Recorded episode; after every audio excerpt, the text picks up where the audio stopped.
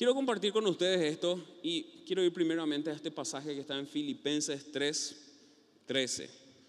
Filipenses 3, 13 dice, no, amados hermanos, no lo he logrado. Vuelvo a leer porque es importante cómo se expresa Pablo. Dice, no, amados hermanos, no lo he logrado, pero me concentro solo en esto. Olvido el pasado y fijo la mirada en lo que tengo por delante. Pablo estaba diciendo algo que le mostraba vulnerable. Y estaba diciendo, ¿saben qué? No, querido hermano, yo no lo he logrado aún, pero me concentro en esto.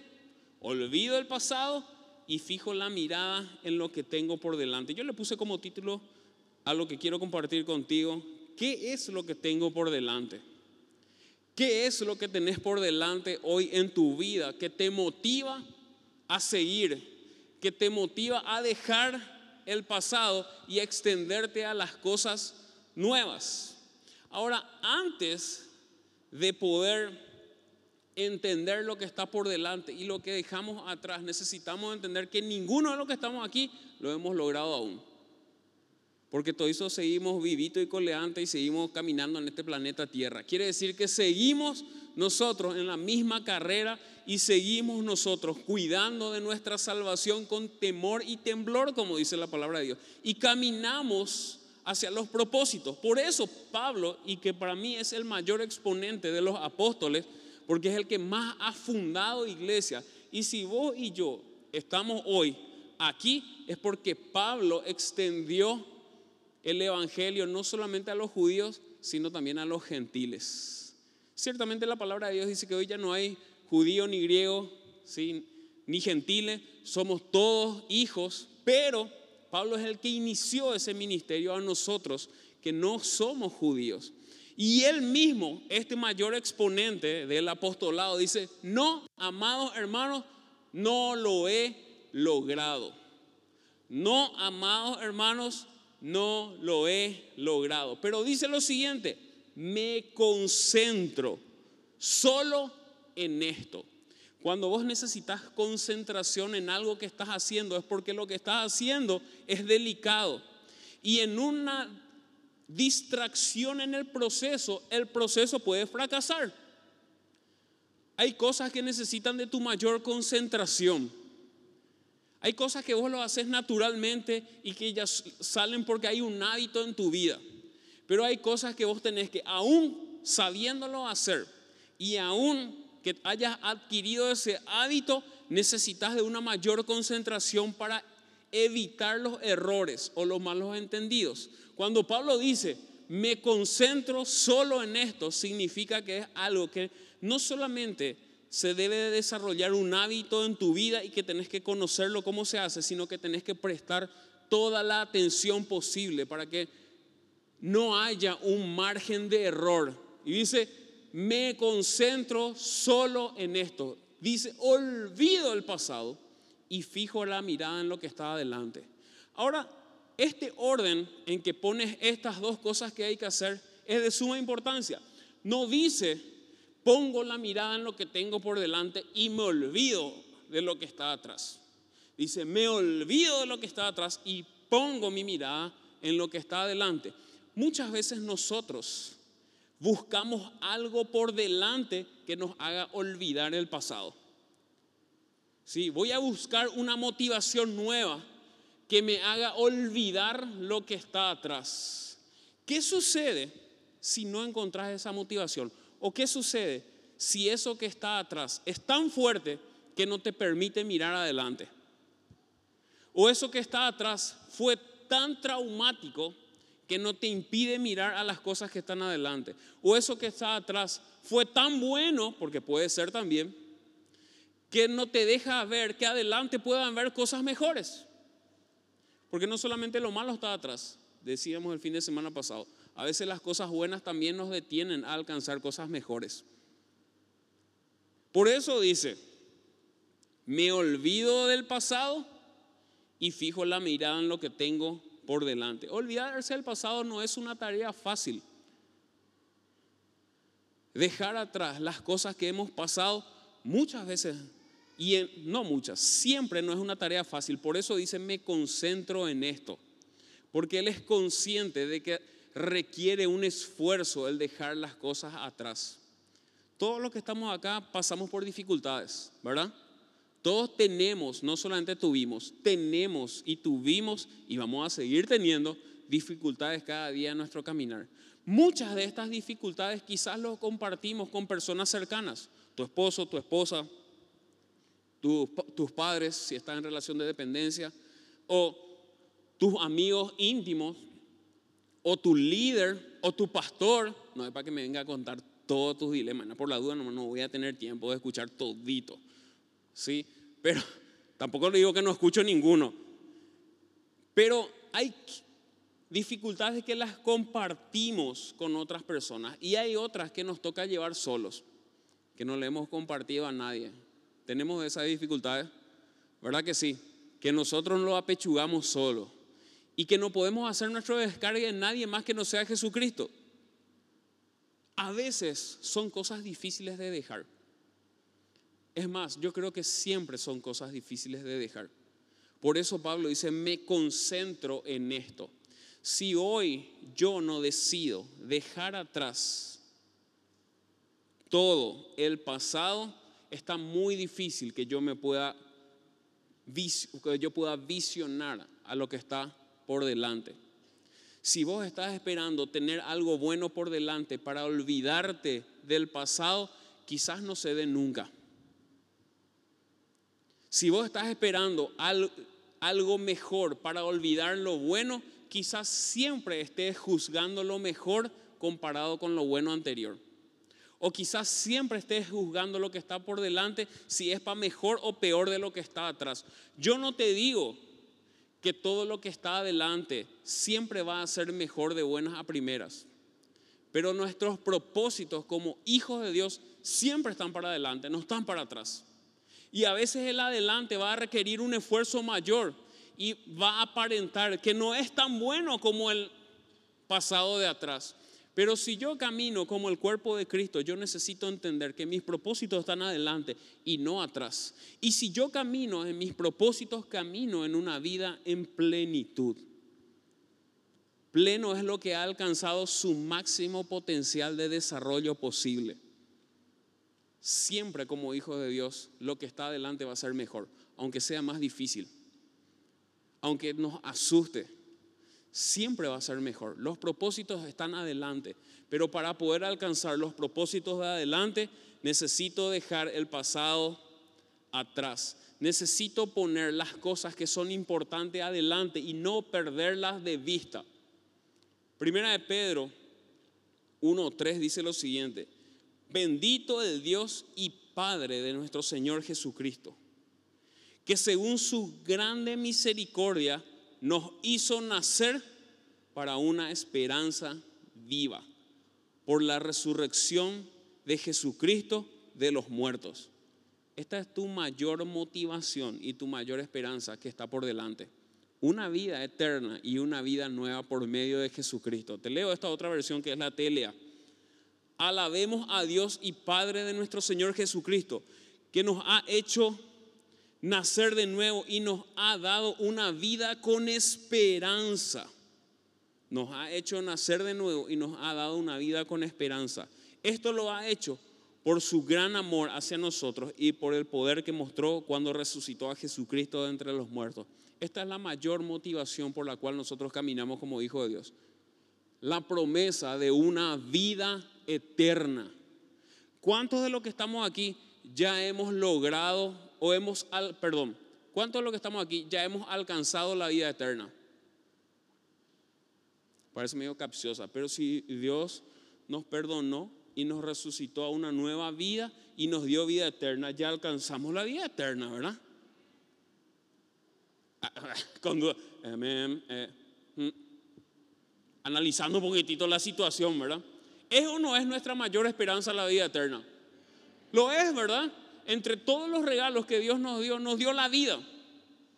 Una vida que transciende esta vida terrenal, una vida que se proyecta a la eternidad. Y no solamente nos dio una vida eterna, nos dio una identidad de gobierno como hijos de Dios. No solamente pasaste de muerte a vida, sino que pasaste de, la muerte a la vida y a la vida como un hijo de Dios. El rey de reyes y señor de señores es tu papá. Por consiguiente, vos sos el príncipe de príncipes, no Dios más. Eso no está en la Biblia, ¿verdad? Pero somos los hijos de Dios. Ahora, ¿qué? ¿Puedes ponerme por favor de vuelta Filipenses 3:13? No, amados, no lo he logrado. Ciertamente, Cristo nos regaló la vida eterna. Dios nos regaló la vida eterna a través de Jesucristo. Pero mientras que vivamos en este planeta Tierra, todavía no la alcanzamos podemos perderla, en otras palabras. Decía Pablo, ¿sí? Yo corro para ganar, no sea que yo, siendo heraldo para tanto, al final sea descalificado. Eso lo decía Pablo. Y acá lo dice, no hermanos, no lo he logrado. Pero me concentro solo en esto. ¿Qué estaba diciendo? ¿Saben qué? Yo todavía no lo logré, pero sigo procurando y me concentro en que sea una realidad. Si yo estoy parado hoy aquí hablándote, es porque no, hermano, no lo he logrado aún. Sigue siendo una carrera para mí y sigue necesitando esta carrera de mi total y absoluta concentración. Y cada día yo decido dejar atrás el pasado y poder ver lo nuevo que está por adelante. Eso hace que yo que mi esperanza siga viva y mi caminar siga siendo activo dentro del reino. Ciertamente la salvación es un regalo, pero para alcanzarlo necesitamos una vida de disciplina y una vida de obediencia. Porque mientras que estamos acá, ninguno hemos gustado aún la vida eterna. Cuando Cristo nos llama a su presencia, podemos decir, lo he logrado. He llegado a la meta y acá estamos, por fin. Gloria a Dios poder escuchar eso, ¿verdad? Bien, buen siervo y fiel. Sobre poco has sido fiel, sobre mucho te pondré, entra al gozo de tu Señor. Esas son las palabras más anheladas que, que tienen que estar en tu corazón. Porque antes que eso, no, hermanos, no lo hemos logrado aún. El mostrarnos vulnerable y que aún sigue siendo una dificultad para cada uno de nosotros, hace que el que no le conozca a Cristo sepa de que Él también tiene una oportunidad. Si nosotros creemos, ah, no, yo le recibí a Cristo y camino a las nubes, floto nomás ya, ¿verdad? Mm, santo, ¿verdad? No lo hacemos posible para la gente que no le conoce a Cristo. Si yo estoy parado aquí es porque yo vi gente vulnerable que cada día vivía procurando alcanzar los propósitos de Dios y motivó mi vida a que yo cada día, siendo vulnerable, procure alcanzar los propósitos de Dios. No somos perfectos, el perfecto está en nosotros, no lo hemos alcanzado aún. Sigo leyendo lo que dice el versículo 14. Avanzo hasta llegar al final de la carrera para recibir el premio celestial al cual Dios nos llama por medio de Cristo Jesús que todos los que son espiritualmente maduros estén de acuerdo en estas cosas. Si ustedes difieren en algún punto, estoy seguro de que Dios se lo hará entender. Me encanta este versículo, ¿verdad? Estamos todos de acuerdo y si no, Dios te lo va a hacer entender, dice. Versículo 16. Pero debemos aferrarnos al avance que ya hemos logrado. Amados hermanos, tomen mi vida como modelo y aprendan de los que siguen nuestro ejemplo. ¿Cuál es el proceso? Me concentro primero. Versículo 13, por favor. Me concentro. ¿Me concentro para qué? Para olvidar el pasado. Necesita de tu concentración porque es una decisión. No es que Dios va a venir y te va a borrar la memoria y te olvidaste del pasado. No, no funciona de esa manera. Yo decido dejar atrás el pasado, sea bueno o sea malo. Y si es malo, con más razón. ¿Y qué más hago? No solamente dejo atrás, sino fijo mi mirada adelante. No dice miro hacia adelante, dice fijo mi mirada. La dejo ahí, porque si yo voy así y miro atrás, me voy a tropezar. Dice la palabra de Dios que nadie que mira atrás está preparado para llevar el arado. ¿Por qué? Porque los surcos van a ser todo cane. Necesitas mirar adelante y fijar tu mirada ahí. ¿Qué más dice? Dice el versículo 14, avanzo hasta llegar al final de la carrera para recibir el premio celestial. ¿Hasta dónde avanzamos? Hasta cosas mejores. Hasta que mejore todas las cosas. No, ¿hasta dónde avanzamos? No, no escuchaste. ¿Hasta dónde? Hasta el final. Porque hay una tendencia nuestra de avanzar cuando lo feo nos persigue. Pero cuando llegamos al terreno un poco más lindo, ay, qué lindo que está este lugar, ¿verdad? Y si me quedo un ratito acá, tan lindo está, tan malo fue aquel periodo anterior, pero este ya tiene color de rosa de vuelta, ¿verdad? Gracias Señor por tu misericordia y ya no volvemos religiosos, ¿verdad? Y por tu amor que me ha traído a estos pastos verdes en los cuales me hace descansar y regocija mi alma y sacamos todos los salmos que se ajustan para no avanzar, ¿verdad? Y acá voy a disfrutar en tu presencia. ¿Hasta dónde tenés que avanzar? ¿Hasta que mejore? No, hasta llegar es. Quizás en ese camino las cosas se pongan negras de vuelta. Porque en una carrera el tramo más difícil está al final, no al comienzo. Al comienzo todito tenemos cara de, vamos a llegar. ¡Qué buena carrera que está! No me canso, no me duele todavía acá, ni sudo, ¿verdad? Pero cuando está por el final, ya no sabemos ni cómo respirar, ¿verdad? Pero no terminó la carrera. No es que te estoy desanimando que se va a poner más feo, pero sí se va a poner más feo. Y la palabra lo dice. ¿Hasta dónde avanzamos? Hasta llegar no hay mérito en correr, hay mérito en llegar. No, pero yo corrí mucho, qué lástima, no llegaste. Ah, pero yo corrí súper despacio, pero llegué, súper, llegaste. El mérito está en llegar, no en correr. Por eso, Pablo, me concentro, dejo atrás, fijo mi mirada adelante, avanzo hasta llegar. Versículo 16 dice, pero debemos aferrarnos al avance que ya hemos logrado. Lo cuarto es, me aferro a lo que logré. ¿Cuántos años? Ayer ya me corrigieron, ya sé de memoria ahora. ¿Cuántos años estudiamos desde que nos fuimos al, al jardín? 14 años nos vamos al... Está bien para profe. se me fue la profe. 14 años estudiamos. Para que vos seas bachiller, tenés que irte los 14 años y rendir hasta el último examen. Porque si te vas 14 años y esa última semana del último examen no te vas, te fuiste 14 años al pedo. Y desperdiciaste 14 años de despertarte temprano. Yo por lo menos entraba a la mañana, ¿verdad? 14 años de despertarte temprano. 14 años de estudiar.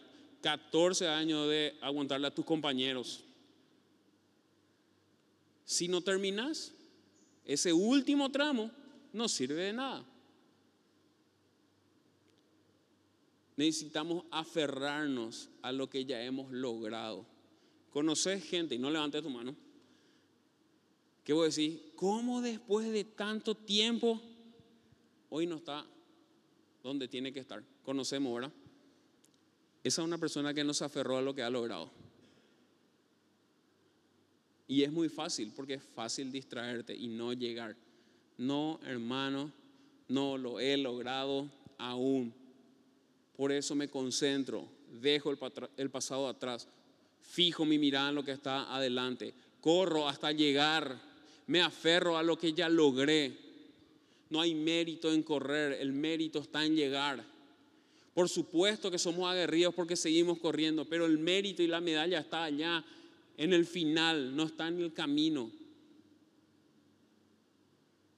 Aferrate a lo que ya lograste. ¿Cuántas cosas Dios ya hizo en tu vida que han sido de bendición? Primero te regaló la vida eterna. Y si fuera solamente eso, yo te digo que sería más que suficiente. Porque eso no lo íbamos a poder lograr por nosotros mismos nunca, porque es un regalo. Si solamente la salvación haya sido lo que Dios hizo por nosotros, era más que suficiente para mi vida. Pero no fue solamente eso. Me hizo heredero y coheredero y puso propósito en mi vida y puso autoridad y puso bendiciones en las cuales camino. Y todos los días hay algo nuevo que Dios tiene para nuestras vidas. y yo me aferro cada día a lo que logré. No desperdicies lo que has caminado en el reino. No menosprecies lo que ya lograste. Si ya invertiste en el reino, llega al final y cobra todo el rédito. No hay mérito en no llegar. Lo cuarto es me aferro a lo que he logrado. Lo quinto, versículo 17, si la gente de la alabanza me puede ayudar. Dice, amados hermanos, tomen mi vida como modelo y aprendan de los que siguen nuestro ejemplo. Me pongo de ejemplo. Mi vida sirve de ejemplo. Tu vida sirve de ejemplo. ¿Para quién? Para el que quizás está diciendo, hasta acá nomás ya quiero correr. ¿Sabe que ya me duele acá? Esta parte ya me duele. Me duele el vaso, acá no puedo más ni respirar. ya tiembla toda mi pierna, se me está a punto de calambrar mi galleta. Ya no puedo más. Tu vida sirve de ejemplo. ¿Para qué? Para decir, ¿saben qué? No, no lo he logrado aún. Parecía soberbio. Si lees solamente este versículo, sin el contexto, parece soberbio de parte de Pablo, ¿verdad? Sigan mi ejemplo y los que así se conducen, dice en la versión Reina Valera. Tomen mi ejemplo, gente, sean como yo y como los que se comportan como yo. Él estaba diciendo, gente, yo no lo logré, sigo corriendo. Cada día me concentro en dejar atrás el pasado y en fijar mi vista adelante. Cada día decido llegar. Cada día me aferro a todo lo que ya logré. Por eso Él dice, siga mi ejemplo. Estaba diciendo, no desistas, porque yo no voy a desistir hasta el final. No desistas porque yo no voy a desistir al fin, hasta el final. Y hay gente que te está mirando a vos y tu vida va a hacer que se motive a seguir corriendo. Quizás nunca le conozcas, pero yo te digo que tu vida afecta a generaciones. Hay gente que te está observando y tu vida le motiva a seguir caminando. Tu vida le motiva a aferrarse a lo que logró. Tu vida le motiva a no mirar atrás, sino a fijar tu vida, tu, vista a lo que está adelante. Tu vida le motiva a motivar a otros. Yo te pido que te pongas en pie.